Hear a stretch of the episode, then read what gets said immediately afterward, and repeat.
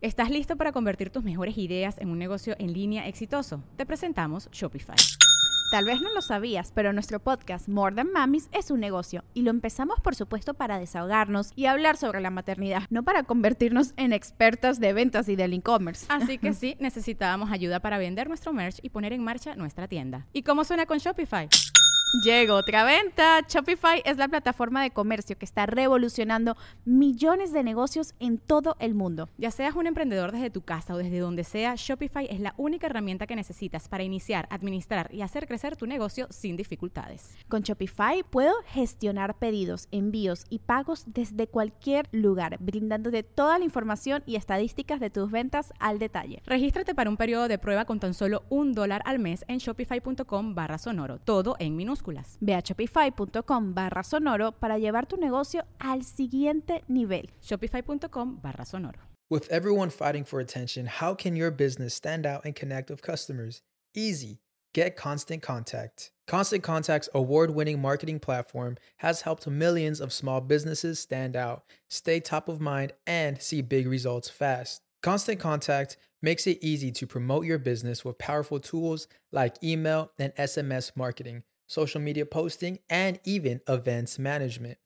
With Constant Contact, you'll reach new audiences, grow your customer list, and communicate more effectively to sell more, raise more, and fast track growth. Don't know much about marketing? No sweat. Constant Contact's writing assistant tools and automation features help you say the right thing at the right time every time. Plus, you can send with confidence, knowing your emails are actually reaching your customers thanks to Constant Contact's best in class 97% deliverability rate. I'm a small business owner and I believe that this is a great tool for other small business owners. In small businesses, you need to create a team. And if you're starting by yourself, Constant Contact can be the team that you need.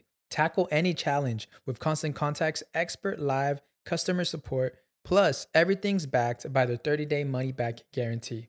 So get going and start growing your business today with a free trial at constantcontact.com. Just go to constantcontact.com right now. Constant Contact, helping the small stand tall. ConstantContact.com. Estás escuchando El Dolop, parte de Sonoro y All Things Comedy Network. Este es un podcast bilingüe de historia americana en el que cada semana yo, Eduardo Espinosa, le contaré un suceso histórico estadounidense a mi amigo José Antonio Badía, que no tiene idea de qué se va a tratar, tratar el tema. Tratar el tema. Ajá, mira, este. Creo que no te dije que tal vez para este deberías tomar alcohol más fuerte. ah. Pero tienes agua. Ahorita tengo agua. Te agarramos algo, no pasa nada. Está bien. Oh, oh. el agua con radio funcionó bien hasta que se le cayó la mandíbula. ¿En qué ojo me pongo el parche? Malditos salvajes incultos. Pagaba 25 centavos a los niños de la localidad por cada perro o gato que le llevaran. No, espérate, ¿qué? El parque se hizo consciente, el parque probó la sangre, güey. ¿De qué se va tan... Lo bueno es que nada más te trabas cuando lees, ¿verdad? Sí, sí, sí.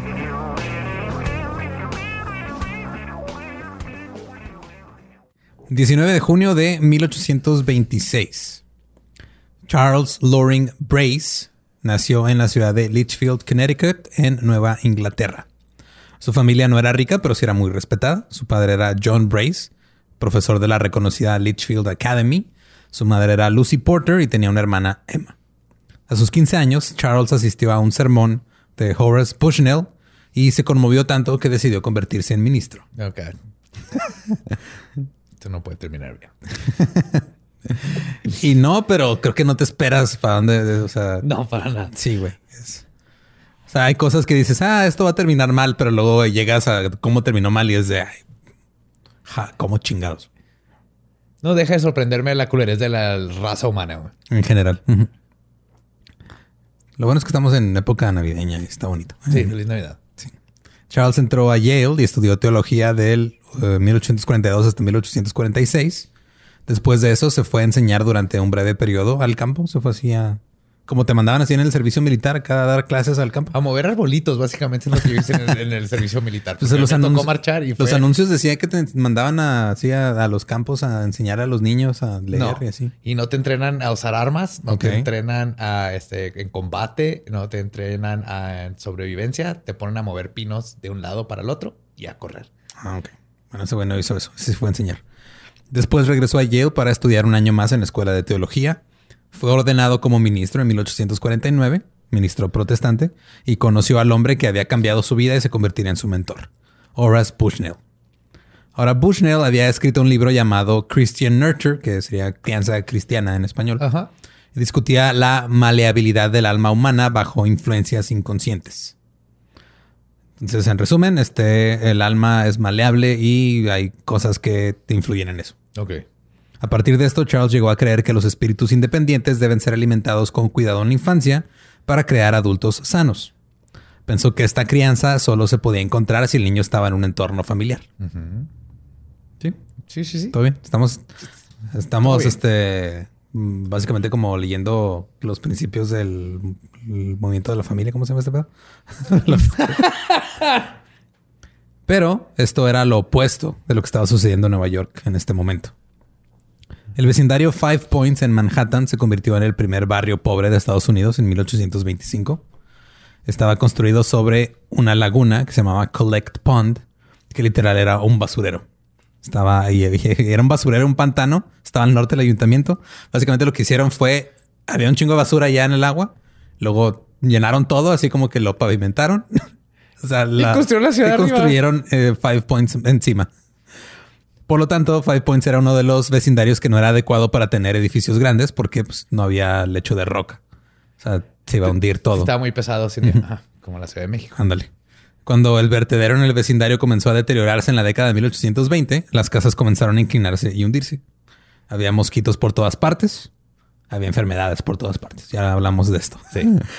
Y a los que podían darse el lujo de irse de Five Points lo hacían. Las personas que se quedaban ahí eran pobres, eh, empezaron a salir muchas pandillas. Los políticos empezaron a usar a las pandillas para conseguir lo que necesitaban, así como mafia. Eh, cualquiera que viviera en la zona y no estuviera cometiendo delitos estaba en constante peligro de convertirse en víctima de delito. Fuck. Las familias fueron este, así, ya, ah, pues básicamente ah, ah, como las encimaban unas de otras donde cabían. Así, ah, mira, hay una familia aquí, aquí hay espacio, se van todos a vivir juntos, cocinaban, comían y dormían en la misma habitación, O sea, todos ahí hechos bola. Con estas condiciones de vida, surgieron los niños que hicieron de la calle su hogar. Y luego le dieron una carrera a Charles Dickens. Eh, sí. Las cosas empeoraron a partir de 1840, cuando los aprendizajes prácticamente desaparecieron de los talleres. Pero antes pues era de, ah, tú eras un chavito acá que no tenías futuro, pero eras el aprendiz del zapatero y te ibas Ah, a... aprendiz de mecánico, Sí, aprendiz de... Eso lo- era lo que hacía antes, pero llegaron las... eh, ¿Qué es lo que se llama carrera técnica ahora? Sí. Este, llegaron las, pues un oficio, güey, aprendiz un Ajá. oficio. Eh, llegaron las empresas, este, ya con sus líneas de producción nuevas, empezó a hacerse más común lo de hacer fábricas y todo este pedo, y pues ya no había como tanto trabajo artesanal, por decirlo de esa forma. No era como que, ah, sí, voy a ir con el, el zapatero a que me enseñe a hacer zapatos. No, no, es, pues hay una fábrica de zapatos, güey, pues Necesito a alguien que sepa usar esa máquina específicamente. Y así se acabó Cobra Kai. Luego llegó una gran avalancha de inmigrantes europeos entre 1840 y 1855. El 70% de los inmigrantes que llegaron... Un chorro de polacos así rodando. Aventando sausages para todos. Prácticamente, güey. sí. Y el coque ahí. Bueno, el tatarabuelo El del tata- coque. tara- tataracoqui. Ahí andaba. Eh, llegaron, muchos llegaron huyendo de Irlanda a falta de papas. Sí. Es una hambruna muy culera que mató a mucha gente, güey. Eh, eh, muchos llegaron sin dinero. El 70% de los inmigrantes que llegaron a Estados Unidos llegaron por Nueva York. 70. Ajá. O sea, es un chingo, mayoría, sí, Ajá.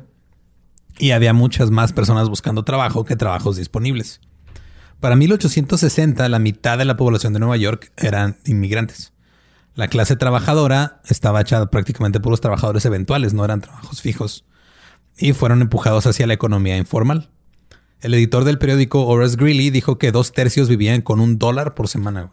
Uh, El historiador Edward Span dijo que Nueva York era una joya brillante incrustada en un montón de basura. El cacahuate en la caca. Era el elotito sin Pues digerir, el granito de elote sin hay un digerir. elotito. Sale siempre uno, sale uno perfecto siempre, güey. Eh, Está, está el Que dices, güey, ¿cómo, ¿cómo no lo mastiqué para nada? Así, el amarillo. Sí, yo no sé. No sé Ahí cómo sale- eso. Eso era en Nueva York, ese. Era el, el elotito intacto. Eh, Las enfermedades también arrasaron la ciudad. Eh, había epidemia de tifoidea, fiebre amarilla, gripe y pues, estaban matando gente a lo estúpido. En lugares abarrotados como Five Points fue peor, ya que la gente moría de tuberculosis, cólera, tifus, una cosa que se llamaba tracoma, que era una enfermedad que empezaba en los ojos y luego terminaba matándote. ¿Qué? Porque no había tratamiento, güey. ¿Cómo te fue? No mames. Pues es una infección, o sea, se te infecta y se te da la infección a la sangre y vales madre. Shit. No soy médico, pero creo que ese es un diagnóstico O sea, válido. básicamente en los tiempos el médico era así que no, sabe que es que su problema es que está vivo Uy, ¿cómo, Eh, le, sí. cómo le puedo hacer? ¿Qué No, me receta para dejar de estar vivo? de morirse.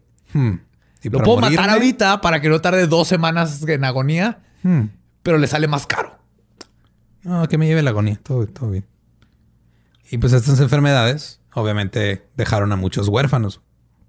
Había otros que simplemente fueron abandonados por sus padres porque no podían cuidarlos, no tenían dinero, no tenían cómo alimentarlos y los abandonaban. Un ejemplo de una nota dejada con un niño fuera de la organización benéfica de una monja. Cito. Eh, Perdón, era una niña. Este, queridas hermanas, por el amor de Dios, sean tan amables de llevarse a esta pobre niña huérfana. Si llegara a morir, por favor, entiérrenla por mí. Seré muy feliz. A mí no me alcanza para enterrarla. Oh my fucking God. ¿Te acuerdas que te dije que ibas a necesitar alcohol? Sí, Tony empieza.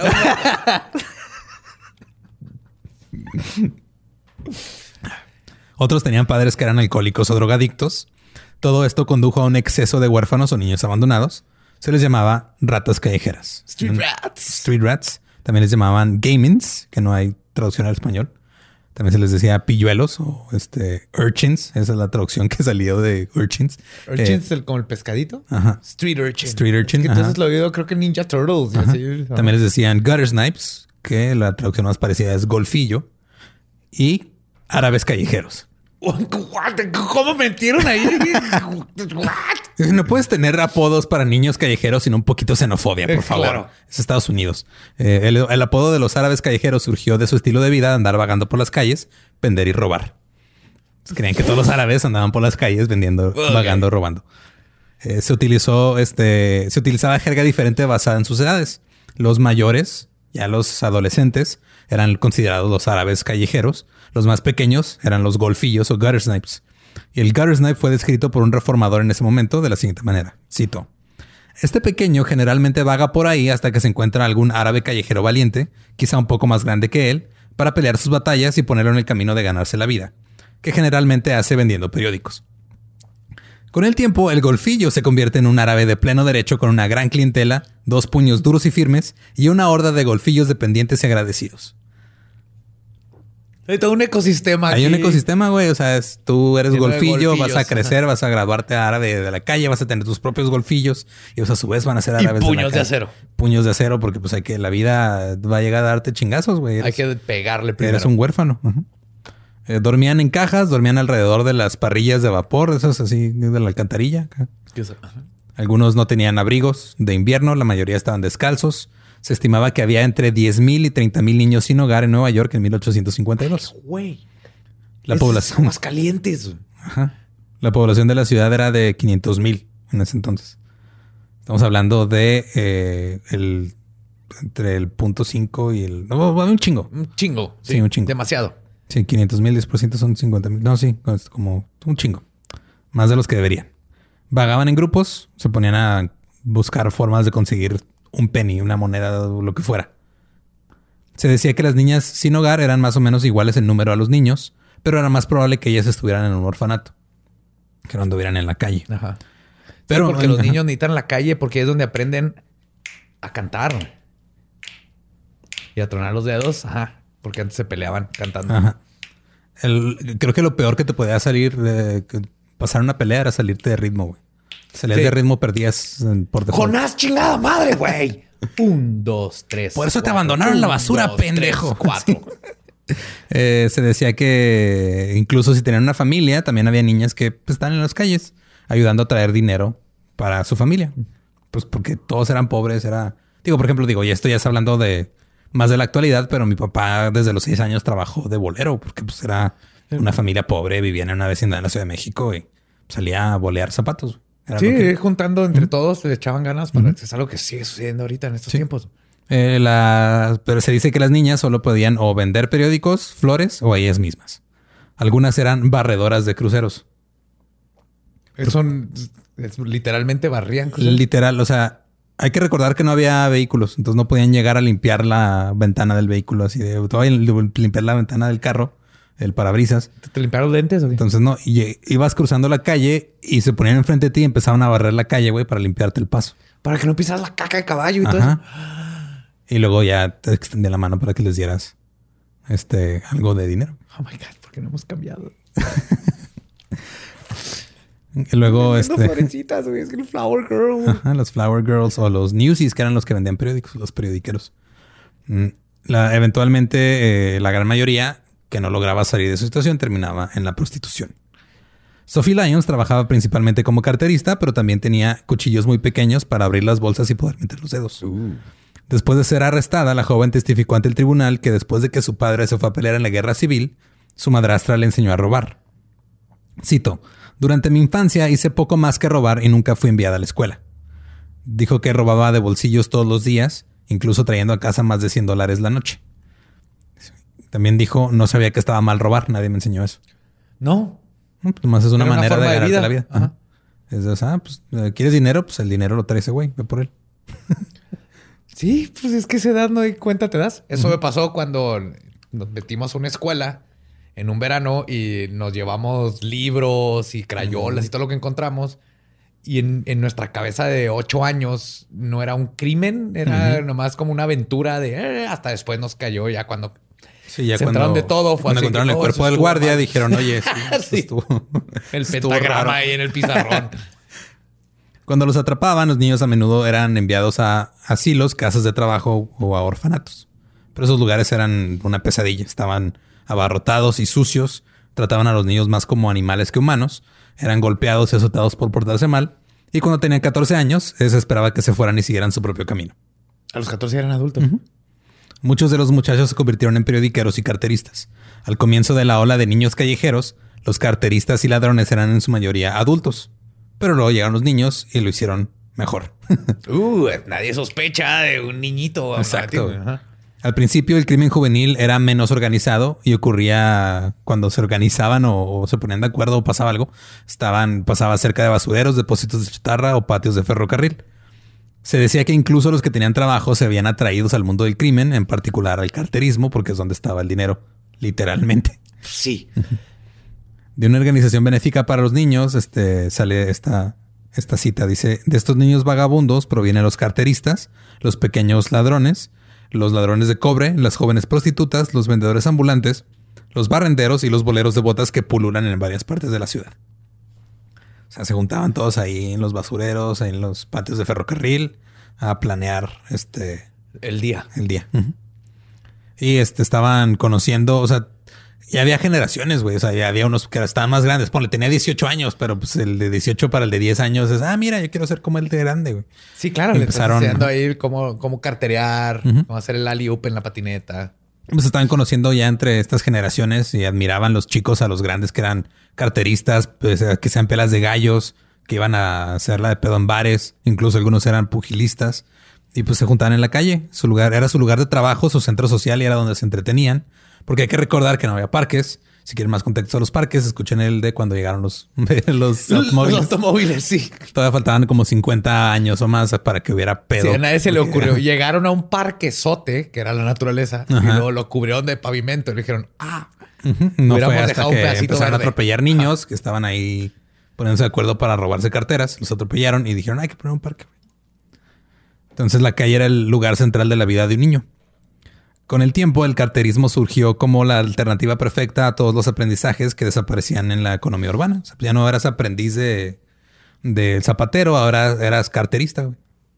Y por lo general, un carterista mayor, adolescente, enseñaba el oficio a, lo que, a los que llamaban ellos sus aprendices. Sus aprendices de carterista. Este es hermoso. un detective de Nueva York dijo que los niños pasaban por un curso de instrucción y redujeron el carterismo a una ciencia. Era así como un Oliver Twist, güey, así de llegaban, ¿cómo eran los eh, fa- en español? No me acuerdo cómo eran, pero No los Fagans. ¿no? Que llegaban y te enseñaban acá y traían como sus bandas también de, de huérfanos que sean sus desmadres. Sí, claro, y los entrenan, les pones su. Güey, ¿qué prefieres? Así de.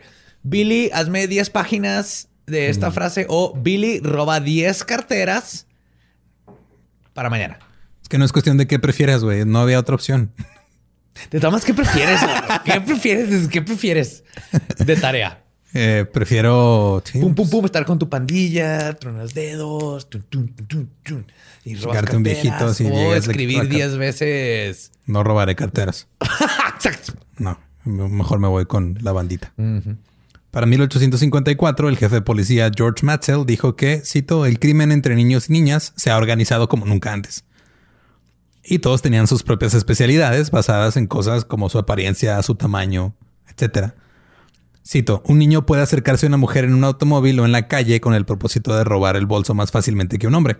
No es tan apto para despertar sus, sus sospechas. Si es un niño guapo, de aspecto inocente e inteligente, puede llegar lejos en la línea de corrupción. Yes, es los looks, güey. Siempre, siempre, güey. No cambia ese pedo. A los niños que robaban eh, a las mujeres se les llamaba mole buzzers, que no tiene traducción, pero pues nomás era, en vez de robarle a los hombres, llegaban y se robaban los bolsos de las mujeres. Pero no solían hacerlo mucho. Se supone que nada, se dice que nada más uno de cada cinco robos era hecho a mujeres. Entonces, ajá. Porque pues también hay que tener en cuenta que no había tantas mujeres que trabajaran y no tenían tanto dinero porque la sociedad no se los permitía. Sí. Entonces no tenía caso robarle eh, un bolso a una mujer que no iba a tener algo de valor para un chavito. Conviene más al vato. Ajá. A lo que voy es de que no era cuestión de que estuvieran respetando a las mujeres. No, en general. Totalmente, güey. Creo que todos entendimos perfectamente. Eh, nunca se llegó a un acuerdo del número exacto de niños de la calle. Eh, en, en 1850, en esa década, George Matzel y el reverendo Samuel Halliday creían que había entre 5 y 10 mil. Otro ministro decía que la cifra estaba entre 10 mil y 30 mil. Pero el punto es que había miles, decenas de miles de niños en la calle haciendo desmadre. Güey, un, un show de policías en los 1800 otro. Jefferson, hay como 40 niños de 6 años de aquí haciéndole pedo. güey. Banda, back up, back up. Con eso estás peleando, güey, de un niño de 6 años. Envíen refuerzos, están jugando mamá leche.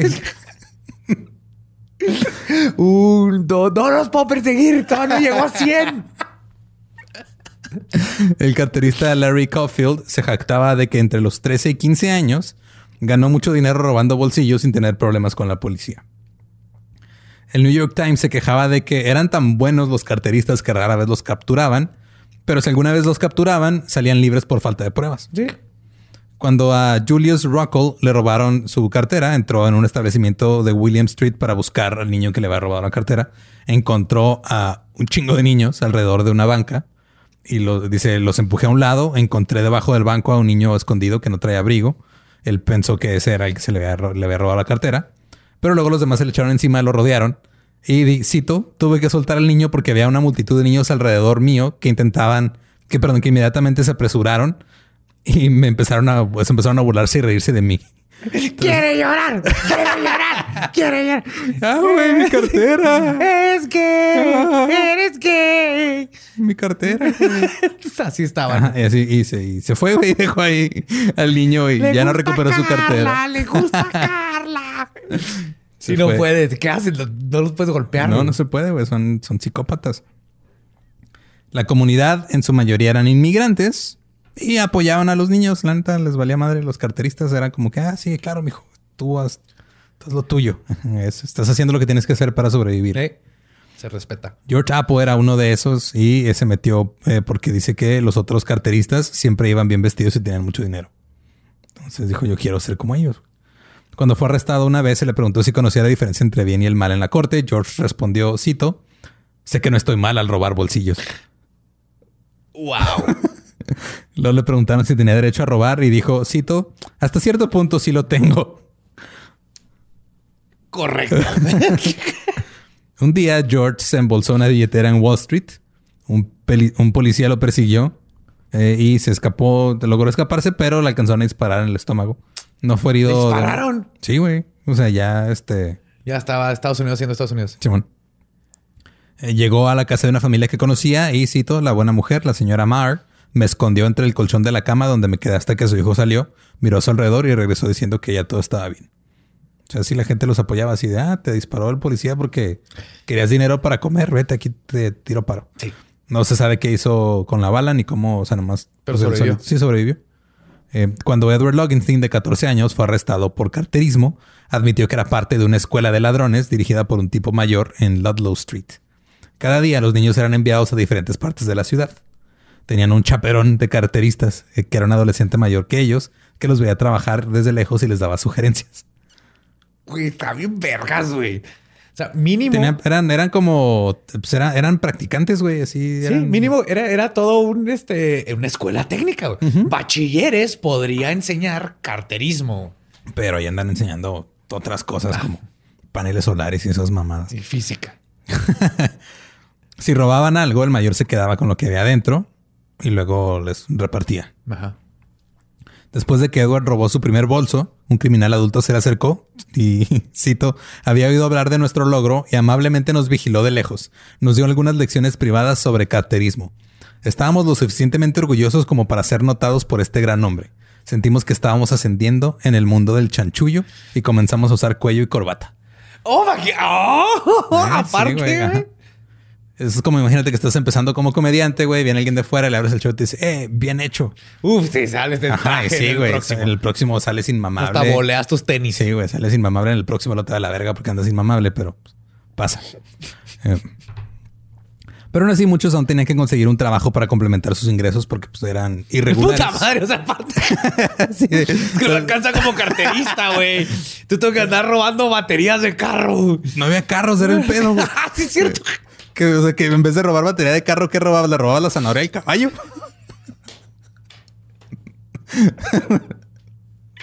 Ay, güey, sí, güey. Herraduras. Herraduras. ajá. Sí, me Lo lo dejabas arriba de cuatro ladrillos.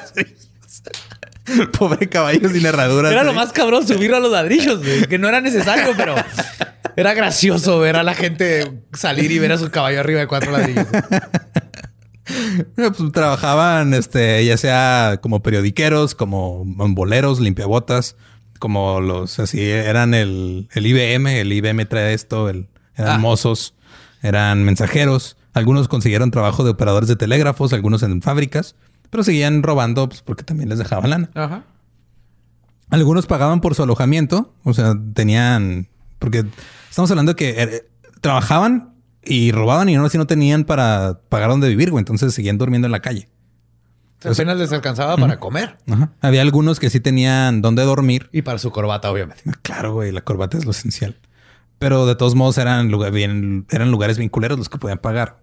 Eh, algunos propietarios les pedían, este, como... Les dejaban así vivir en pues, cuartos así abandonados, sucios.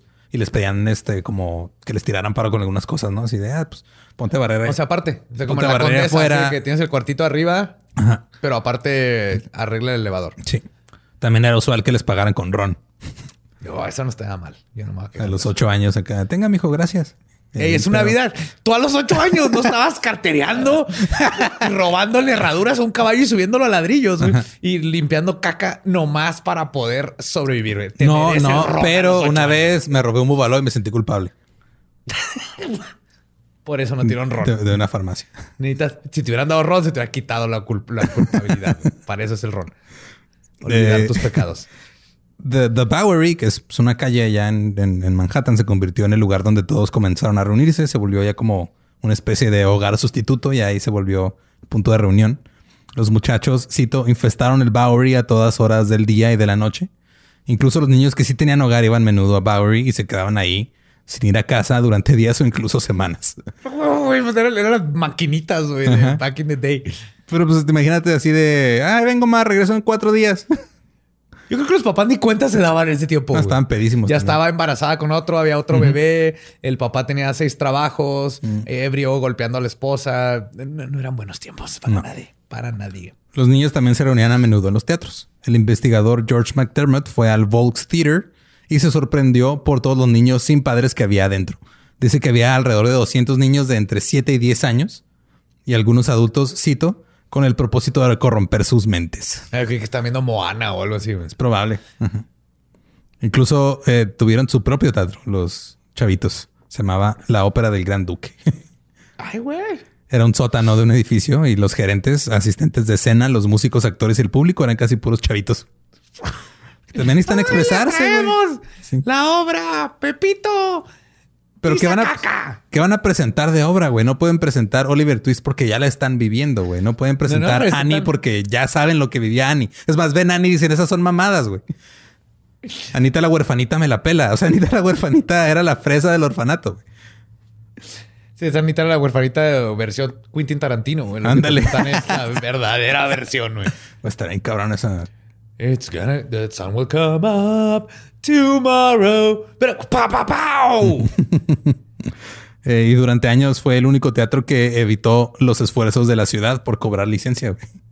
Fue el único que no quiso pagar licencia hasta que, o sea, digo, ¿Cuándo como le vas a cobrar a un niño de seis años? Yo no quiero ir a- Hola, mijo, este, no nos has pagado. ¿Que no les he pagado qué? Licencia. Lice- ¿Li qué? Licencia. Lice... Licencia. A ver, ¿tienes, tienes crayolas por ahí? Cra... ¿Cra qué? Crayola. ¿Para ¿No qué? te alcanzan? Mira, vamos a, vamos a ir a comprarte unas crayolas para enseñártelo de la licencia. Necesitas pagar licencia. Ok. Y limpia estos legos de aquí, por favor. ¿Puede venir mañana? Voy a venir mañana y te voy a traer lechita y juguito. Pero hay sea, que firmar esa licencia. O se va y voltea así, no, me volvió su pendejo otra vez, güey. Sí, Me creyó que no sé que no son la Sí, licencia. es que creo que muchos de estos niños abusaban de esa Pues obviamente, güey. streetwise. Entonces, esta era eh, todo esto que te conté de los huérfanos, nada más era para que te dieras una idea de cómo está la situación. Cuando nuestro personaje principal, Charles Loring Brace, con sus ideas de que todos los niños deberían estar en un entorno familiar, llegó a Nueva York. Oh, fuck. Llegó a salvar sus espíritus y permitirles crecer y convertirse en adultos productivos decentes. Charles tenía 23 años. Ahora, por muy malas que fueran las condiciones, la ola de inmigrantes apenas comenzaba. El problema de las ratas callejeras, como les decían, era grande, pero no era tan grande como podría llegar a ser. O sea, Charles llegó cuando el pedo apenas estaba empezando a hacerse un problema antes de que explotara la ola de inmigrantes años después. Asistió al Seminario Teológico de la Unión mientras se ofreció como voluntario para ayudar a los niños. Enseñó latín en una escuela local, se ofreció como voluntario en diferentes misiones de la ciudad de Nueva York, pasando la mayor parte de su tiempo en la misión de Five Points de Louis Peace en el corazón del desmadre. Al principio intentaron ayudar a los adultos empobre- empobrecidos que, que creían que habían sido envenenados por su vida de pobreza. O sea, What? sí, güey, llegaban con la idea de, güey, no que- tener dinero hace tóxico el ambiente. Sí. Pero resultó increíblemente difícil porque los adultos parecían estar estancados. Entonces dijeron, vámonos con los niños. No puedo ayudar al adulto, pero allá anda un golfillo y un árabe callejero, vamos a ayudarles a ellos. Perdón, me agarró de sorpresa. Golpe. Es una palabra muy extraña, pero está bonita. Sí. Charles también comenzó a escribir una columna para el New York Times llamada Paseo entre los pobres de Nueva York. Una nueva película de Warner Brothers. Oh, mira, ese niño se está cagando en sus pantalones. Esa niña no tiene que comer. Con Tenoch Huerta, ¿cómo? Como niño te... Sus descripciones eran sensacionales para los lectores de periódicos, quienes eran predominantemente de clase medieros, y lo veían así como que, oh no, mira, hay gente pobre. Y estaban así como que, hay que hacer algo por la gente pobre, pero que no me afecte y no me... O sea, los hipsters. Sí, pues era la gente clase mediera que decía, ah, mira, este, qué interesante vida llevan los pobres. Empezaron no me a toques. No me toques. Por- o sea, comenzaron a romantizar la vida de pobres y empezaron a escribir obras de teatro y libros al respecto. Ajá. Llamaba a los niños vagabundos y explicaba cómo crearían problemas para la estabilidad de la sociedad. Porque, cito, roían los cimientos de la sociedad y se alejaban cuando la luz se acercaba a ellos. Charles llamó a los inmigrantes. ¿Qué estás royendo, mijo? Aquí la- el valor de la responsabilidad. Aparte, roen conceptos. Se roben conceptos. ajá. wow. Eh, Charles llamó a los inmigrantes irlandeses las clases peligrosas. También tenía puntos de vista algo contradictorios sobre los niños callejeros. Porque si bien sacó a relucir los horrores de la delincuencia debido a las acciones de los niños, o sea, que sí había un chingo de delincuencia, y los incluyó como la clase peligrosa también, al mismo tiempo, este decía que eran agudos, listos, joviales, rápidos para entender y para actuar. O sea, para correr. También. A huevo O sea, parecía, a veces parecía admirarlos. Y dijo que en realidad lo que más amenazaba era la moral, no era tanto algo este, material. Ajá, pues es que al final de cuentas están haciendo lo que tenían, pero era gente este, astuta, con una habilidad que aunque veas mal que robar, está mal quitarle la cartera a alguien, pero la habilidad de quitársela, ese vato en YouTube hace millones. Si puede robar la cartera a alguien, hay vatos que eso hacen en YouTube. Sí, dicen que... que Como te quitan el reloj y todo y lo enseñan cómo Ah, se hace. yo, yo pensé que era más yendo del concepto de hay gente que luego sube videos de calamardos y moviéndose solo y con eso engañan gente. Pero bueno. Y funciona. y funciona. Eh, también dijo, cito, eh, tienen un, un aire de estar bien acostumbrados a conducir su propia canoa por los rápidos y remolinos. Este güey se crea poeta. Caminó entre ellos y trató de aprender sobre ellos. Una vez, mientras estaba ahí eh, dando su servicio voluntario y ayudándolos a salir de la mierda que él creía que los estaba sacando, preguntó, muchachos, ¿cuál es el gran fin del hombre? ¿Cuándo es más feliz? ¿Cómo se sentirían más felices ustedes? Y dice que le respondieron, cuando tengamos mucho dinero en efectivo, señor. Sí, muy bien. Más pinches listos que ese pendejo. Cuando te vayas a la verga, cabrón, y tengamos que comer y no tengamos que dormir a un lado de una alcantarilla porque sale calorcito. De tu puta madre. Se desempeñó como predicador en Blackwell's Island, que era el lugar donde alojaban enfermos, criminales y pobres. Entonces ahí era, pues era como una especie de... Er- Eran enfermos, coma, criminales, coma, pobres. No eran enfermos criminales pobres.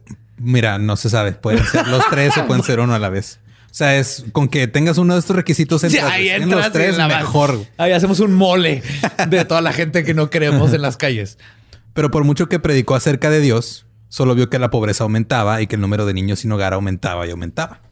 Comenzó a escribir un amigo cercano diciendo que la religión era ineficaz. Quería hacer algo con los niños sin hogar, pero no sabía qué podía hacer.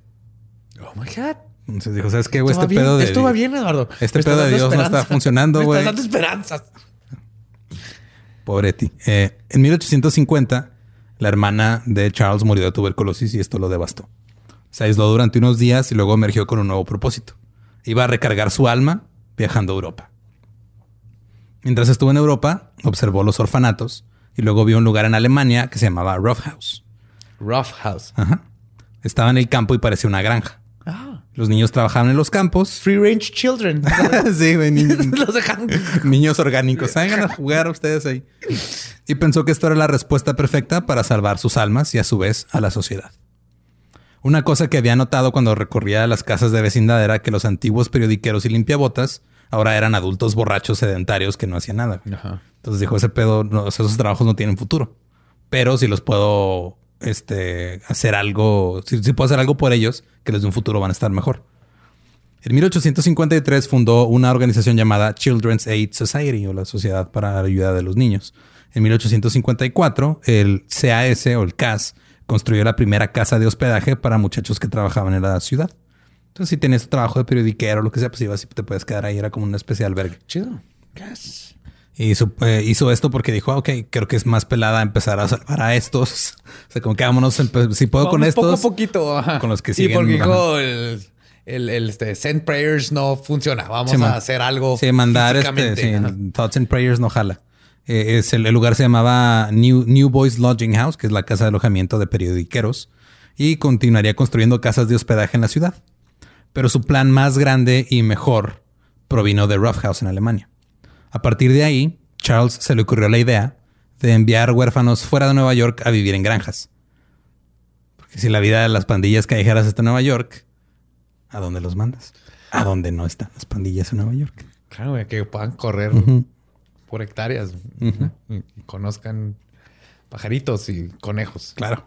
Justo para eso. Estoy tratando de. Estoy tratando de, de- de alargar lo más que pueda mi felicidad de esta idea, güey. Porque sé que esto va a tener. Ay, güey, yo sé que esto va a tener ahí una vuelta muy, muy fea. Pero me estoy imaginando a las niñas así, ¡ah! en el pasto corriendo Cantando. Hills are alive with the sound of music.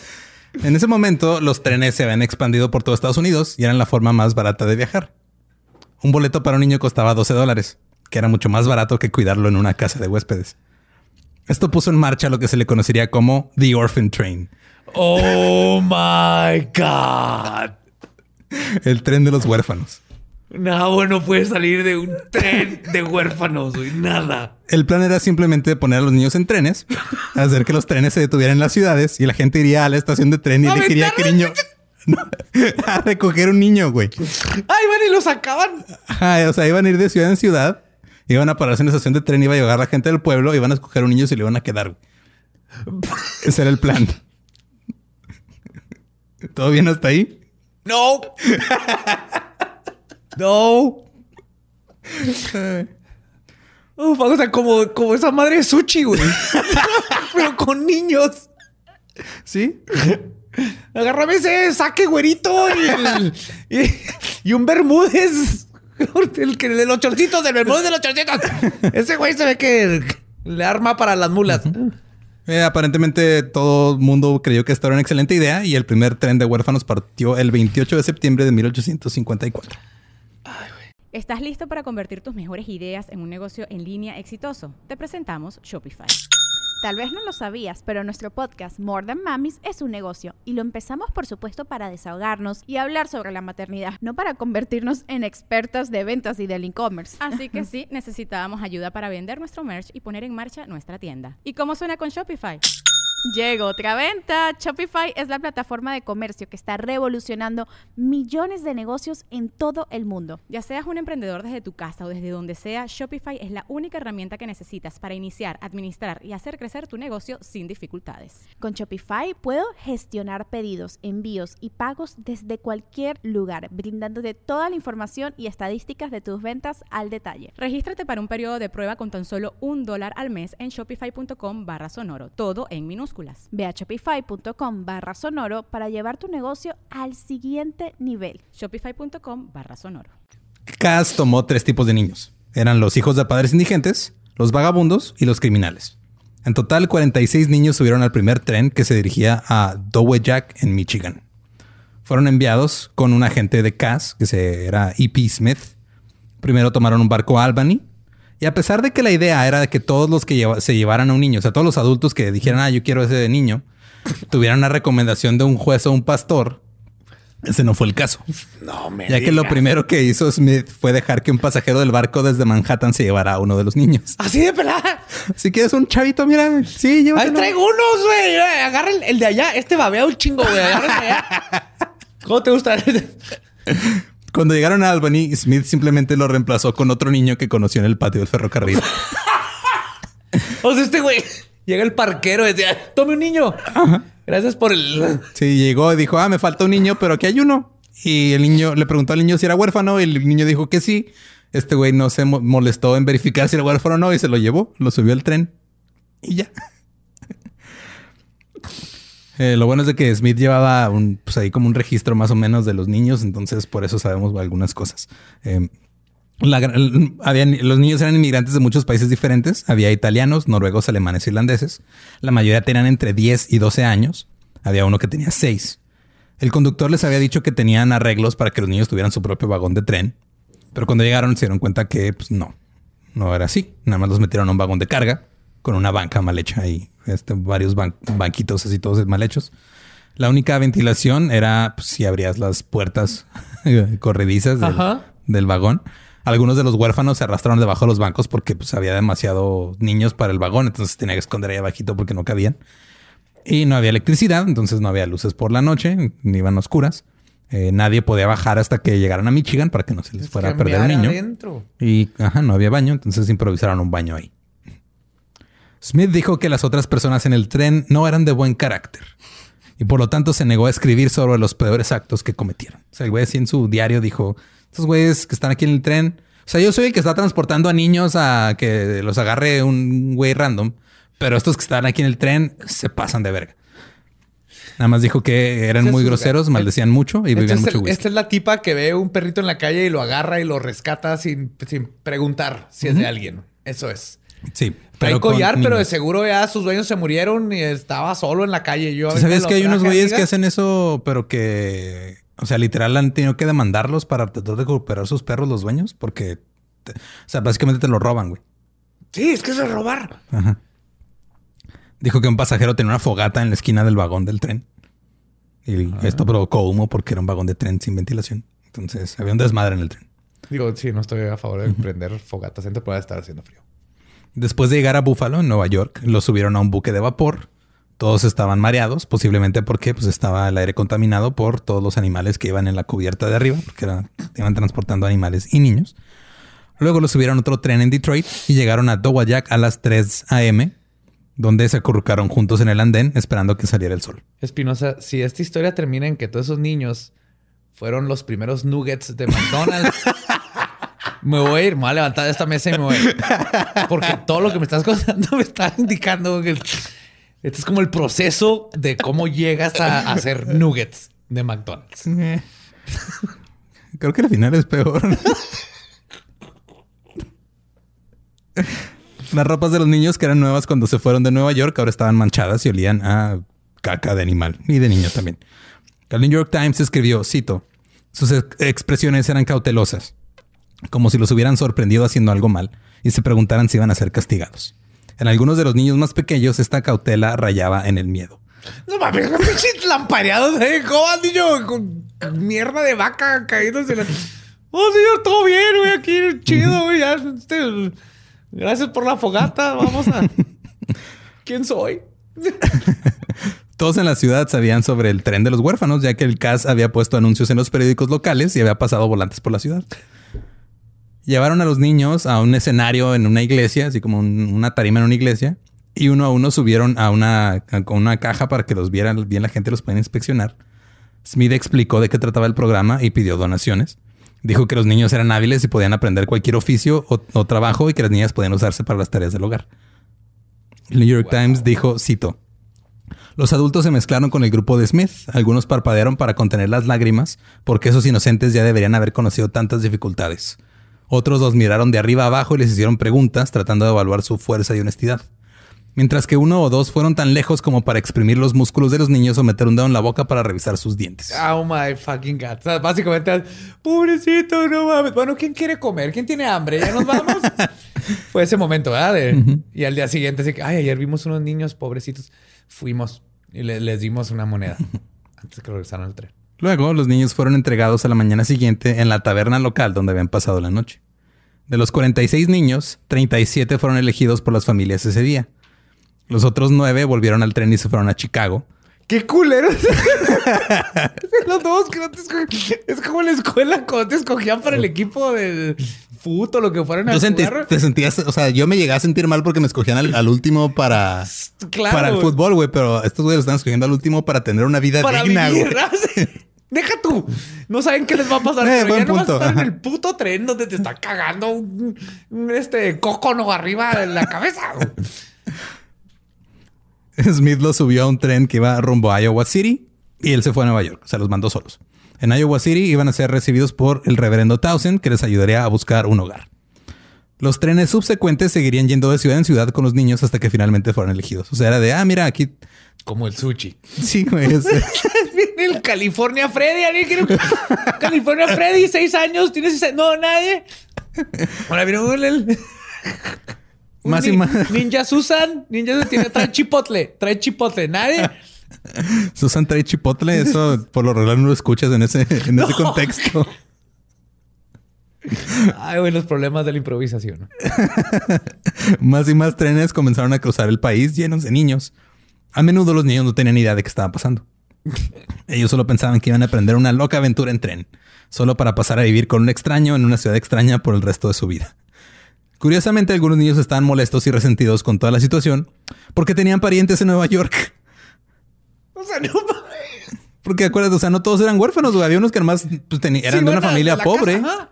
Entonces de repente lo subían a un tren y era de, "Eh, pero mi, mi papá está, ah, me vale verga, güey. Tu papá no te quiso, tu papá no puede contigo. Fuck. Otros niños estaban felices de que ahora tenían una familia. Entonces había de los dos. Una niña, Winifred Williams, fue puesta en un orfanato cuando era una bebé porque su madre no estaba casada y pensaba que su familia What? adinerada la repudiaría. Oh, fuck, esas cosas culeras. de-. Entonces Winifred fue subida a un tren en la estación Grand Central sin tener idea de lo que estaba sucediendo. El tren finalmente se detuvo en Kirksville, Missouri. Los niños fueron llevados a una iglesia abarrotada. Les dijeron que se sentaran en sillas en la tarima. Un anciano de barba blanca se acercó a Winifred, la señaló con un dedo y le dijo, me quedo con esa. Mi esposa está enferma, necesito a alguien que lave los platos. No era Santa Claus. No, no era Santa Claus. lo, todo lo opuesto a Santa Claus. Güey. Los niños que no hablaban inglés, que hablaban un idioma extranjero, tuvieron dificultades. A menudo parando en- pasando de una ciudad a otra hasta que encontraron una familia que hablaba el mismo idioma y que querían quedarse con un niño extraño. ¿Por qué no me adoptan? ¡Figlio de la putana! Eh, 12 meses en este tren y no me adoptan. Porque el chico eran italianos, tú Sí, sabes, ajá. italianos, los irlandeses se hablan inglés más o menos. No, pero eh, había alemanes y había holandeses, pero pues ese acento no te sale. Entonces, No. Todavía. las descripciones de los niños aparecían en anuncios antes de que llegaran los trenes. Por ejemplo, uno que se publicó en Nebraska, cito. Todos los niños recibidos bajo el cuidado de esta asociación son de especial promesa en inteligencia y salud. Tienen una edad de un mes a 12 años. Son enviados gratis a quienes los reciben en un periodo de prueba de 90 días, a menos que se haga un contrato especial. Trae queso Filadelfia y chiles toreados. Güey, o sea, era huérfano Prime, güey. Era envío gratis a todo el país. Huérfano en tres días. Un periodo de prueba lo puedes regresar de tres meses y no te gustaba, güey. No, este huérfano lo compré, estaba bien, pero no es 4K. Entonces, ahí decía que era 4K, esto es como 1080, lo va a regresar. No va a regresar, no. Otro anuncio decía, citos, se buscan hogares para los siguientes niños. Ocho niños, edades 10, 6 y 4 años. Padres ingleses, rubios, muy prometedores. Dos años, rubio, bello, saludable, americano. Se le ha enderezado el pie, ahora camina bien. Seis años, cabello oscuro, guapo, inteligente, estadounidense. Diez bebés, niños y niñas de un mes a tres meses. Un bebé varón tiene la cabeza y el rostro hermoso, ojos y cabello negros, gordo y bonito. Tres meses de edad. Es el- o sea, imagínate que de repente estás en tu casa, estás pendejeando en, el, en, en- en Facebook, güey, te metes a Marketplace y hay un chingo de niños. y están güeyes queriendo venderte niños. ¿Y de dónde escoger? Aquí tenemos uno de Timbuktu. Está cabezón, está cabezón, pero tiene los ojos verdes. Y luego tenemos tres niñas. Una se nos está muriendo. Entonces, esa se la damos gratis. Nomás les cobramos las dos, pero es un 3 por 2 porque esa por- trae tuberculosis. Es un 3x2 porque se van a venir en un Trae 2x3. tuberculosis. Viene, viene en una caja. No, no la saque la caja, no la junte a las otras dos niñas porque se le van a morir las tres. pero viene gratis ahí. De vuelta en Nueva York, Charles se dio cuenta que la batalla contra el crimen callejero parecía imparable. Los inmigrantes seguían llegando a la ciudad y con ellos venía más pobreza y debido a la falta de trabajo, más crimen. El CAS comenzó a ofrecer cursos de lectura, a regalar atención médica y dental, abrió salas de lectura para alejar a la gente de sus eh, vecindades, porque ahí en las vecindades se hacían casas de bebida, que no, pues no eran bares, pero era de, ah, pues está, ahí nos juntamos todos a pistear y es en su desmadre. Al principio las salas de lectura parecían tener éxito, pero se abandonaron ya que leer no es tan divertido como pistear. Claro. Y aún con todo el esfuerzo que está Pero haciendo a ese Charles, le ocurrió mezclar las dos. Vamos a hacer una sala de pistear y leer. Se llama Club de Lectura de tu mamá. Este, no están tomando más que puras mimosas y están leyendo TV Notas. no te dejes Y llevar. Twilight. No, el Fifty Shades of Grey. Ya no, ya no existe eso, ¿eh? ya no es moda. No, ya. O sea, murió hace, hace un chingo. Eh, y es, o sea, la neta, el güey no- era un güey súper bien intencionado. Vi un problema que no supo cómo solucionar. Se le ocurrió una solución horrible. Es que está asqueroso lo que es. Pero de todos modos, el güey seguía intentando. Decía, güey, no, pues, ok, necesitan entretenerse para no estar este, borrachos en la casa golpeando a sus esposas. Vénganse para acá, güey. Les doy atención médica, les doy todo, pero ahí siguen todavía ustedes haciendo un cagadero porque pues era un problema que va más allá de sus posibilidades. Sí, güey. sí, es que este es un vato de, de- de confirmaciones. Ajá. Que es bien buena persona, pero como que no tiene contacto con el mundo Exacto, real. güey, y no ajá, se da es- cuenta que está haciendo cosas bien pendejas, güey. Es este, ¿cómo se llamaba el güey de Book of Mormon? Elder Price. Sí. Haz de cuenta, yes. Eh, para cuando llegó 1866, el hurto representaba entre un tercio y la mitad de todos los delitos cometidos en Nueva York. En la zona baja de Broadway se convirtió en un paraíso para los carteristas, la gran mayoría de los cuales no estaban siendo arrestados. En 1870, Cass trató a más de 24 mil niños. O sea, lidió con más de 24 mil niños la asociación de este güey. Wow. Entre ellos 6 mil huérfanos y 15 mil niños sin hogar. También había bebés. Y los bebés eran un problema. Sí, porque se te salen entre los barrotes, güey. ¿Cómo los encarcelas, güey? Lo metes y ¡ah! se sale. Aparte están babositos. Maya, güey, malla gallinera, güey. Necesitamos, pues todavía no lo inventaban. o sea, fue mucho después. Los bebés resultaron ser un problema porque los agricultores buscaban niños que estuvieran listos para trabajar y los bebés no son buenos para el trabajo rural. Muy pendejos para trabajar. Neta, los bebés no valen verga para trabajar. Se ponen a hacer. Si, al menos que el trabajo sea vomitar y cagar, no, no, no la arman. Entonces, Ahí si, está, te- ahí si está, van a pueden- agarrar un bebé del tren, Pueden fertilizar, güey. Además, amarras, ajá, o sea, amarras a un este. Necesitas el combo. Ahí les recomiendo. Necesitas un niño para que jale el tractor y el otro que vaya atrás del tractor cagando y vomitando. Sí, entonces necesitan el, el combo New York que les va a incluir su bebé. Que agarran del tren, agarras a tu bebecito que va a cagar y luego agarras a tu niño de seis años, de preferencia un Josh, que no le falte una pierna o que ya se le enderezó. Con esos dos ya empiezas a hacer tu cultivo orgánico. Que no caga y el otro le esparce. Había muchos bebés abandonados en Nueva York. En la ciudad había subastas llamadas vendus, en las que la gente eh, pues iba haciendo sus, sus pugnas por comprar un bebé. El postor más bajo se quedaba con el niño. ¡No es cierto! Sí. No. Pero, o sea, lo que hacían era de que la, o sea, tú decías, ¿con cuánto es lo menos con lo que puedo mantener a este niño en comida y ropa por un año? Y si comprobabas que así, ah, yo con dos dólares puedo alimentarlo y darle comida este, y, y vestimenta todo un año, y eras el que menos iba a gastar, te lo daban. O sea, básicamente se lo daban al que le iba a dar la vida más así que, que sobreviviera. Ajá. Los bebés abandonados eran llamados foundlings, o como se les conoce en español, los bebés expósitos, que son los que son abandonados, no más. Foundlings.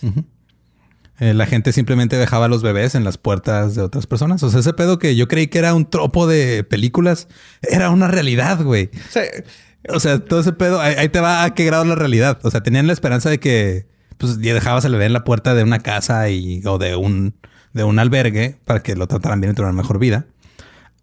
Era tan común este pedo que en algunos lugares instalaron receptáculos donde la gente podía dejar al bebé, güey. Yo Se que, orfa- que- que le había puesto así picos como para que las palomas no Picos para que no puedas poner al bebé. En los orfanatos ya tenían así un buzón para bebés, güey. Ahorita existen los buzones para bebés. Oh, fuck. Así de cabrón estuvo. Entonces, antes así como te tocaban y abrías la puerta y no hay A mí nadie. se me antes la abrías y había un bebé ahí abajo. Sí, a mí se me hacía bien ridículo este, cuando, o sea, cuando era niño y adolescente, que había, hay un chingo de películas que empiezan, o sea, de que hablan, tratan de vida de huérfanos, que empiezan con alguien dejando al huérfano en la puerta. Y dije, no mames, o sea, no es posible que eso sea tan común porque pasan todas las películas y no lo he visto pasar. Pasaba un chingo, güey. No me sorprende que en esos tiempos ibas a pedir Halloween y te aventaban un bebé en tu bolsita de, de dulces. Ah, mira, ahí te va un Kit Kat y ahí te va un Snickers y ahí te va... este, Sofía. que por cierto es alérgica al chocolate. Pero ya se le enderezó el pie. Por alguna razón, la gente también dejaba bebés en los basureros. En 1869, las Hermanas de la Caridad de San Vicente de Paul eh, iniciaron el primer asilo exclusivamente para foundlings, para expósitos.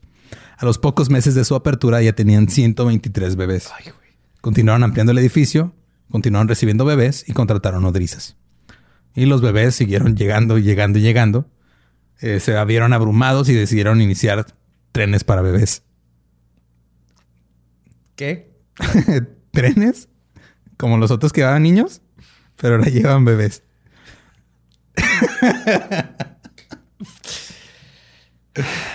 No me queda más que reírme con dolor ante la situación, pero Estoy llorando por dentro. güey. Es que no estoy yo, estoy llorando. Las lágrimas están yendo para acá. Voy a, voy a ir al baño seis veces en este episodio de puras lágrimas Ay, que güey. estoy interiorizando, güey. La gran diferencia entre los trenes para huérfanos y los trenes para bebés, aparte de que eran bebés, era que ahora sí eh, buscaban a los futuros padres con anticipación. Ok. La gente pedía una combinación específica de cabello y color de ojos. Elegían si quería niño o niña. Luego les daban un número y le cosían al bebé el, el número en la ropita. Entonces que llegaban como cuando llegan. ¿Cuándo llega el puto Cuando- como cuando llegan las maletas en el aeropuerto, güey. Alguien estaba revisando que el número que traía el bebé coincidiera con el número de tu boletito, güey.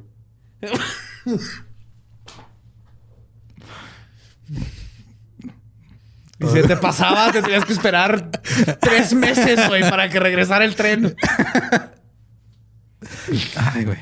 El primer tren para bebés salió en 1873. ¡Ese es el mío! ¡Ese es el Alex! ¡Agárralo, agárralo, porfa, compadre! ¡Agárralo! ¡Agárralo! Agarra, no lo agarres de la mollera, chingado. Ya me lo di, ya me lo abollaste. Ay, güey. Oh, too much. Too much. Ay, güey. El primer tren para bebés salió en 1873. En realidad nadie revisaba a los posibles padres para ver si eran buenos padres. Nada más les decían, eh, tenemos este catálogo de bebés, escoge el que quieras. Mientras los trenes de huérfanos se iban a tierras de cultivo porque iban a ser utilizados para el trabajo, los trenes de bebés se dirigieron al oeste y al sur. En solo un año, 300 bebés fueron llevados a Luisiana. O sea, nada más a un estado llegaron 300 bebés en un año. Está lleno de cocodrilos. Mientras tanto, la gente ya estaba harta de los huérfanos carteristas y empezaron a exigir una represión del problema. Además de los trenes de huérfanos, eh, consultaron la ley y exigieron que la policía hiciera algo. Entre 1869 y 1876, los procesamientos de carteristas se triplicaron, aumentando de 91 a 302 por año, y los jurados finalmente comenzaron a condenarlos. En 1876, el 79% de los casos de carteristas terminaron en condena. Mientras tanto, los jueces comenzaron a dictar sentencias brutales. Entonces, para disuadir, ¿no? Así de, ah, vamos a darle un chingo de sentencia, así como ahorita con te agarran con mota y te dan 30 años. Sí, claro, claro. O sea, el, el- el- el problema no es que no hay trabajo y el gobierno le vale verga. El, el- el problema es, ah, esta gente está tratando de sobrevivir. La solución es meterlo a la cárcel por años para que ahí se haga todavía más culero y lo... Sí, sí. Sí. Esto, es- esto es- lo comprendo perfectamente. Antes de 1873, solo unos pocos adolescentes habían sido enviados a prisión. La mayor cantidad en un año fue seis. En 1874 y 1876, 25 fueron enviados a la prisión de máxima de seguridad de Sing Sing. ¿A Sing Sing? Sí, ¿Por robarte una cartera? sí. Un inmigrante irlandés de 14 años fue enviado a la casa de refugio durante un año por robar un dólar. Los adolescentes John Golden y Alfred Johnson, que habían robado 50 centavos cada uno, recibieron tres años de cárcel. Tres años. Sí. John Kelly recibió cuatro años por robar cinco centavos. Un niño de cinco años fue enviado a la cárcel. Y se les escapó Para- por los barrotes. Y estamos hablando de una cárcel de adultos, no había correccionales juveniles. Sing Sing es así como la cárcel de, Es el de Alcat- Green Mile, güey. Es el Alcatraz de la otra costa, güey. Sí, exactamente. Y es donde sea, mandaban a lo peor de lo peor. Después de 1875, los tribunales condenaron a más de 1.500 niños de 14 años o menos. Nada más en 1876, Nueva York condenó a 9.500 adolescentes, 2.600 de ellos de 14 años o menos. Cuando un carterista llegaba a los 15, tenía tantas posibilidades de estar en la penitenciaría como en una casa de refugio. Era 50-50. sí, 50-50 o te ibas a la cárcel o te tocaba albergue, güey. Eso era... Fuck. Pero es el clásico, ¿no? Es así, ay, pobrecitos, hay que ayudarlos. En la cárcel. Es que ya me están Sí. chingando, hay que quítamelos, ¿no? Quítamelos, quítamelos, quítamelos. Exacto. El 85% de los condenados de, entre- de 16 y 17 años terminaron en Sing Sing. Y los trenes de huérfanos siguieron. El caso estaba tratando de ayudar a estos niños dándoles una forma de empezar de nuevo y se creía que el sistema judicial estaba creando criminales permanentes. Entonces decía, güey, de que se vayan a Sing Sing a que los mande con un granjero a Montana, pues mejor los mando con un granjero a Montana, güey. Estoy de acuerdo con eso. Estamos de acuerdo que ambas opciones están de la chingada, ¿verdad? Sí, sí, sí. Estoy hablando desde el punto de vista del De no que está todo esto. Pero, y nomás hay esas dos opciones. Ajá. Sí. Pero también eso de crear criminales permanentes pasaba en las casas de huéspedes de Cass. Entre 1854 y 1885, más de 150 mil niños, ingresaron a las casas de hospedaje. Estamos hablando de entre 30 años, 150 mil niños pasaron por el sistema. Güey. La estadía promedio era de una semana y se convirtió en una forma de que los niños aprendieran a hacer crímenes mejor. Un periodista escribió, cito, las casas de huéspedes y otros lugares donde se reúnen los niños son escuelas de formación para el vicio. Un ex residente dijo que los jóvenes se convertían en, lo más, en los más grandes estafadores. El niño carterista Larry Caulfield, que eh, hablamos de él hace rato, eh, dijo que cuando estuvo preso los mayores le enseñaron a hacer, no hay traducción en español, era bang a super. Bang a super. Ajá. Que era una técnica en la que te ayudaban a robar un reloj. Ajá. Entonces te, te le enseñaron cómo hacer que se rompiera la cadena del reloj para que se lo robara sin pedos. Eso está bien, vergas. O sea, está mal que esté robando, pero no hay otra opción. Pero es, es. Hay magos que viven de eso. De ahí viene la magia y todo eso. Ay, güey. Perdón. Eh, y los trenes huérfanos de huérfanos siguieron, parecían ser todo un éxito. Pero en este punto la iglesia católica empezó a preocuparse. No. Sí. Porque, no, porque el tren no llegaba directo a ellos. Ándale, yo creo. No, este, se, empe- se empezaron a preocupar. Nos falta una estación de tren aquí. Sí, no me los pueden mandar directo aquí. Este, se pueden ahorrar la ropa, ¿eh? no pasa nada. Sí, sí, déjenlo ahí en la puerta. ¿verdad? Eh, su preocupación era de que algún niño católico fuera a caer en manos de un hogar protestante. No es. No. Sí. Así que Esa es su preocupación. esa es su preocupación. ajá. Así que los sacerdotes comenzaron a anunciar en las ciudades que se acercaba un tren. Entonces, ustedes que son católicos, vayan por los niños católicos. Que no sabemos si son católicos o no. Tú, tú agarra al niño porque es católico. Sí, obviamente no llevan su cartilla. Güey, no llevan ni, cartilla de vacunación, menos de bautizo y No de- lleva ni una noción de qué son sus cinco dedos. Si no llevan ni el, ni el concepto de qué significa estar vivo y ay, no, sí, soy católico. No les preocupaba que a veces separaran a, a hermanos que llegaban juntos y era, ah, sí, pues, mi hermano se va para Chicago y tú te vas a la chingada y eso no les importaba. Estaban más preocupados de que un protestante fuera a tener un niño católico y lo corrompiera. El término de up for adoption viene de que los ponían arriba de una plataforma. Entonces, you were up on the auction platform. Es Están arriba para adopción. Ajá. que digo, no tiene eh, No, no. traducción literal al español, pero es, estás en adopción.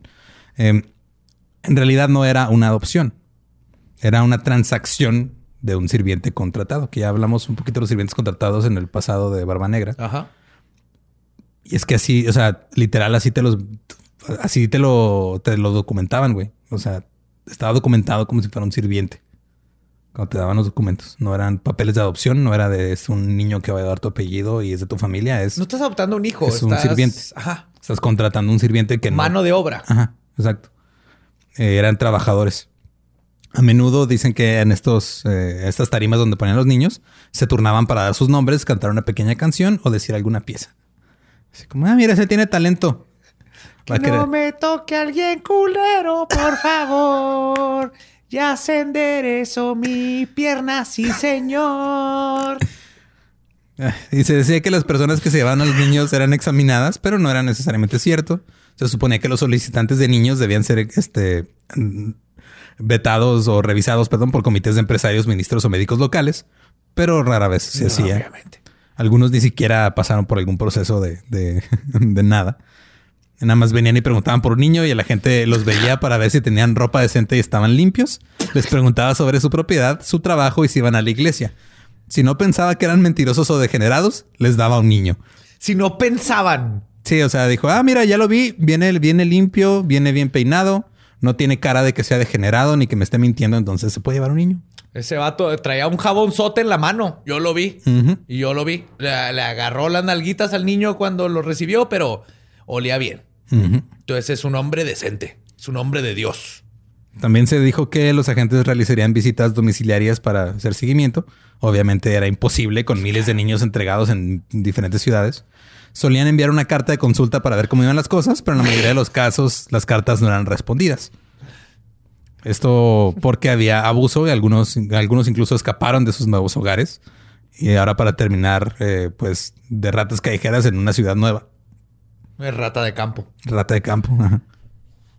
Se cree, o sea, es una creencia, es una estimación, que el 75% tuvo una vida relativamente normal, el otro 25% no tanto. Los desafortunados no fueron bien alimentados y trabajaron duro hasta que se convirtieron en adultos. Incluso los que tuvieron una buena vida fueron objeto de burlas en la escuela por ser niños de tren. Train baby. Eran, ajá, eran your, your train kid. Eres un train kid y te hacían bullying. Otros tenían miedo de que estos niños llegaran a sus pueblos pequeños porque pensaban que traerían crimen y violencia. No, porque ya venían instaurados Claro, güey, ya estos niños ya, ya traen otro chip y ese chip es, este, es, es violento y criminal. Y había gente de la comunidad que no. Chacos, güey. Porque en Nueva York usan chacos y katanas en los drenajes y se los van a traer para acá. Y luego todo mundo en Kansas va a traer chacos. Así pensaban. O sea, así de ridículo como lo dijiste, es exactamente el mismo sentimiento, güey. y eh, lamentablemente, no todos los niños de los trenes de huérfanos eran realmente huérfanos. Algunos habían sido separados de sus familias o sus hermanos.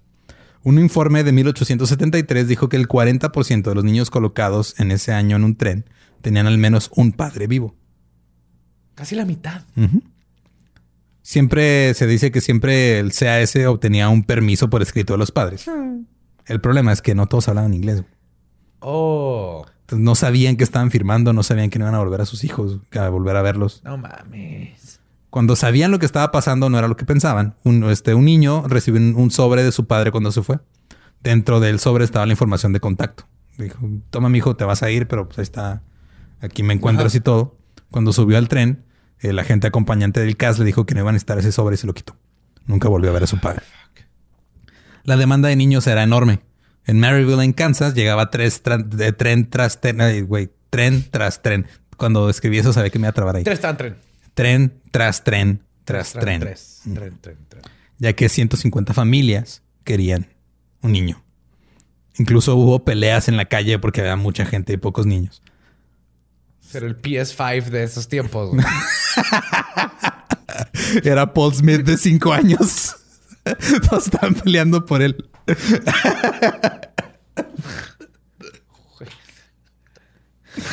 Otras ciudades se sumaron al programa por el éxito que estaba teniendo Nueva York. O, mejor dicho, se subieron al tren. Eh, Boston y otras ciudades de la costa este y luego las grandes ciudades como Chicago del medio oeste estaban poniendo niños en trenes y enviándolos a una nueva vida como sirvientes contratados. Charles Franklin fue uno de esos niños, tenía seis años, solo hablaba alemán. Solo se sabe su nombre porque estaba en un papel prendido en su chaqueta. no mames. Cuando se bajó del tren en Nueva York, Perdón, es que mi mamá me ponía mi nombre en... pero no te mandó a vivir a otro país No, con gente extraña. Es, es peor porque ves lo pendejo que te ve así con tu nombre que no puedes ni leer porque no sabes leer. Yo soy. ¿Cómo se llama? Charles Franklin. Charles Franklin. Yo soy Charles Franklin. Cuando se bajó del tren de Nueva York en Rockford, en Illinois, lo pusieron en un vagón con otros niños. Un granjero los llevó en el vagón en un viaje hacia Durant, Illinois. Ahí vinieron otros granjeros, cada uno escogió a uno de los niños. Charles se fue con una familia irlandesa. No pudieron hablar durante un tiempo porque no hablaba alemán, digo inglés, y ellos no hablan alemán. La familia no era cariñosa, lo Pero trataron los como... dos comen papas. Eso sí, un chingo. Pero la familia no, no era buen pedo con él, no era cariñosa. Él lo trataban como sirviente, prácticamente como un esclavo. Cuando tenía 17 años le dijo a la familia, ahí vengo, voy a la letrina. Y se fue, nunca regresó.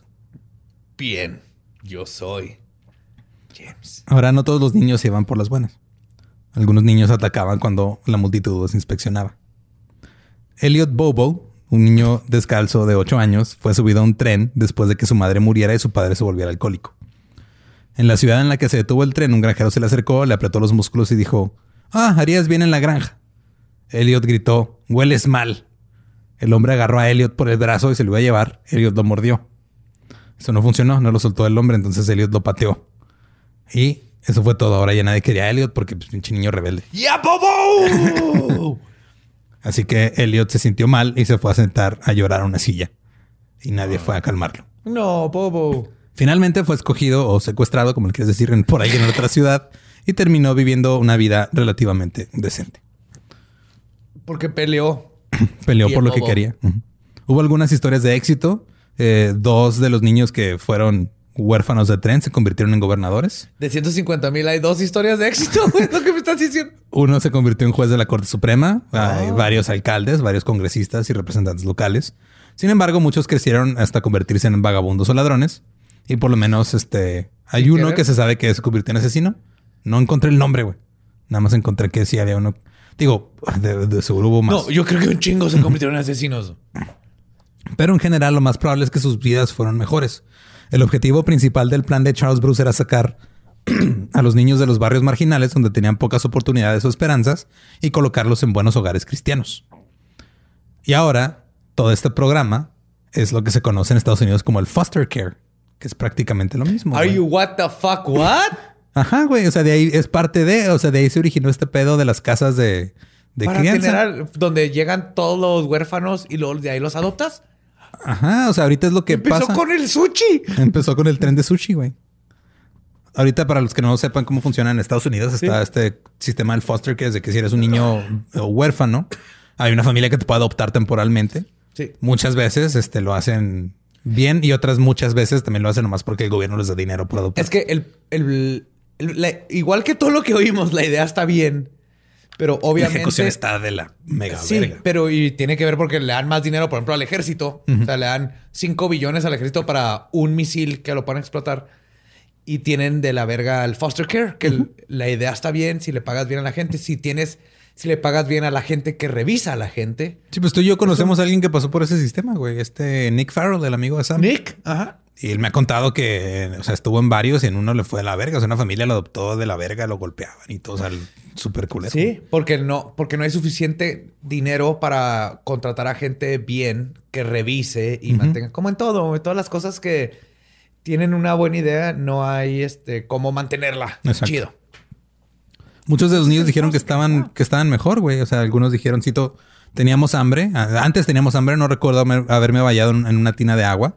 Dormíamos en colchones viejos y sucios en el suelo. Las ratas pasaban por encima de nuestras cabezas y por nuestro pelo muchas noches. Nos despertamos Y ahora gritando las por puedo eso. cazar y me las como. no, pero sí, pues obvio, algunos está mejor eso que el vivir en el callejón. Y eh, dice, no, sabe, no sabíamos dónde estaban nuestros padres, nunca lo supimos. Y pues eso parece peor que vivir en una granja si te tocaba una familia decente. Charles Bruce, eh, perdón, Charles Brace murió en 1890 mientras aún dirigía el CAS y los trenes. Después sus hijos se hicieron cargo. Los trenes corrieron por 75 años. 70 what? Sí. El último fue a Texas en 1929. 1929. Sí. Hace 91 años llegó un tren lleno de huérfanos. O sea, hay alguien vivo Es probable que todavía haya. que le tocó ese tren. Se detuvieron por varias razones. Primero, porque hubo menos necesidad de mano de obra en las granjas, porque empezó la revolución industrial. Además, las agencias de servicios sociales eh, empezaron a poner más énfasis en mantener unidas a las familias en vez de separarlas. Y luego empezó eh, el movimiento eh, político y social de la asistencia social. Empezaron ya con el sistema de este, las estampillas, darle. Sí, en lugar de separarlos, vamos a tratar de ayudar a que Exacto. la familia tenga cómo sobrevivir como familia. Estos, este, estos nuevos programas de asistencia social ayudaron a los inmigrantes a encontrar trabajo y vivienda. Las nuevas leyes sobre trabajo infantil limitaron las ca- cantidad de horas que un niño podía trabajar. No, yo me robaba cinco relojes. Y ahora dos horas y ahora nomás puedo trabajar media. Chinga tu madre, gobierno. Esos niños de tres años son unos cabrones, güey. Simón. Cuidado Luego, con ellos, porque aparte se salen entre las. No, hay barrotes que, que No hay- puedan no hay barrotes que puedan. ajá. Bueno, sí hay. Los inventaron en la administración pasada y luego se usaron mucho en esta, en las fronteras. Eh, Otras leyes dificultaron el, el traslado de trenes de niños de un estado a otro. Y pronto los hogares de acogida, que se les dice los foster homes en español, individuales y de grupos pequeños, reemplazaron a los trenes. En esos 75 años, se estima que alrededor de 200 mil niños fueron trasladados en tren a nuevos hogares. 200 mil. 200 mil niños que una vez vieron a sus papás por última vez y no supieron. qué pedo. Y, y 200 mil niños que fueron felices. Todos viven en granjas donde corren y, y- y les fue súper bien. ¿Te acuerdas de tu perrito favorito cuando eras niño? Está corriendo con ellos también. Sí, ahí viven en la granja. Ahí viven en esa misma granja, corren juntos, güey. Ahí lo mandaron a la granja con los 200 mil Cazan niños. ratas de campo juntos, Cantan. cantan. Ajá. Y hay legos para todos. Y esa es la historia de los huérfanos de Nueva York y los, los trenes. Sí, me faltó más pisto duro. Holy fuck. Eh, si quieren escuchar el original en inglés, puede ser el episodio 197, The Orphans of New York City. De, está... Yo no sabía esto, güey. O sea, no, no, sabía todo esto. Yo creo que nadie, yo tampoco. Hemos sabía. visto el estereotipo de los niños en la calle haciendo desmadre y todo. Sí, en Inglaterra ves por las obras de teatro, por, lo, por la literatura y todo. Sabes que está bien culero para los niños. Siempre está bien culero para los niños. Pero esto de un tren que los movía y la, la calidad de vida que... Fuck. Es el equivalente a este barrer la, o sea, barrer, barrer la tierra y ponerla abajo de un tapete, güey. Sí. No lo estás eh, quitando, no estás limpiando en realidad, nada más estás escondiendo. Nomás es... Quítamela para que yo no lo vea, para yo no sentirme mal. Es como ¿Qué es lo cuando en. México escondieron a los indigentes. ¿Con quién vino esa vez de visitar? que ahí en Paso de la Reforma quitaron a los indigentes y dijeron, no, aquí todo bien, mira, no, no hay vagabundos. Los mandé en un tren, los mandé, los mandé en un tren Maya al sur. ya mezclando, pues, ya no politicemos, en fin. Ah. Eh, son administraciones y partidos diferentes, Eh, así que no no, importa la administración, no importa el partido, no importa la década, no importa el siglo. Siempre es lo mismo, güey. Siempre es lo mismo. Es lo que aquí en el Dolop es lo que hemos aprendido. O sea, no importa si eres republicano, este, el azul de izquierda para abajo. Ujú. Es lo mismo, no ha cambiado nada. Siempre son las mismas soluciones y nomás le damos vueltas En un tren. En un tren. Eh, pero acuérdense de pedir el que trae queso Filadelfia y chile toreado. Se llama Susana. Susana. Y pues eh, recuerden que nos pueden seguir en todos lados como arroba el Dolop. Eh, a mí me pueden seguir en todos lados como arroba ningún Eduardo. Ahí me encuentra como Elba Diablo. Y pues ahora sí, no- vamos a terminar nomás en, la- en la normal, güey. Así el que no se conoce historia está condenado a repetirla. Porque sí. Este, este, este no da para chistes ya. Aprendan historia. ¿Estás listo para convertir tus mejores ideas en un negocio en línea exitoso? Te presentamos Shopify. Tal vez no lo sabías, pero nuestro podcast More Than Mamis es un negocio y lo empezamos por supuesto para desahogarnos y hablar sobre la maternidad, no para convertirnos en expertas de ventas y del e-commerce. Así que sí, necesitábamos ayuda para vender nuestro merch y poner en marcha nuestra tienda. ¿Y cómo suena con Shopify? Llegó otra venta. Shopify es la plataforma de comercio que está revolucionando millones de negocios en todo el mundo. Ya seas un emprendedor desde tu casa o desde donde sea, Shopify es la única herramienta que necesitas para iniciar, administrar y hacer crecer tu negocio sin dificultades. Con Shopify puedo gestionar pedidos, envíos y pagos desde cualquier lugar, brindándote toda la información y estadísticas de tus ventas al detalle. Regístrate para un periodo de prueba con tan solo un dólar al mes en shopify.com barra sonoro, todo en minúsculas. Ve a shopify.com barra sonoro para llevar tu negocio al siguiente nivel. Shopify.com barra sonoro. ¿Estás listo para convertir tus mejores ideas en un negocio en línea exitoso? Te presentamos Shopify. Tal vez no lo sabías, pero nuestro podcast More Than Mamis es un negocio y lo empezamos por supuesto para desahogarnos y hablar sobre la maternidad, no para convertirnos en expertas de ventas y del e-commerce. Así que sí, necesitábamos ayuda para vender nuestro merch y poner en marcha nuestra tienda. ¿Y cómo suena con Shopify? Llegó otra venta. Shopify es la plataforma de comercio que está revolucionando millones de negocios en todo el mundo. Ya seas un emprendedor desde tu casa o desde donde sea, Shopify es la única herramienta que necesitas para iniciar, administrar y hacer crecer tu negocio sin dificultades. Con Shopify puedo gestionar pedidos, envíos y pagos desde cualquier lugar, brindándote toda la información y estadísticas de tus ventas al detalle. Regístrate para un periodo de prueba con tan solo un dólar al mes en shopify.com barra sonoro, todo en minúsculas. Ve a shopify.com barra sonoro para llevar tu negocio al siguiente nivel. Shopify.com barra sonoro. It's time for today's Lucky Land horoscope with Victoria Cash. Life's gotten mundane, so shake up the daily routine and be adventurous with a trip to Lucky Land. You know what they say your chance to win starts with a spin. So go to luckylandslots.com to play over 100 social casino style games for free for your chance to redeem some serious prizes. Get lucky today at luckylandslots.com. Available to players in the U.S., excluding Washington and Michigan. No purchase necessary. VGW Group, void where prohibited by law. 18 plus terms and conditions apply.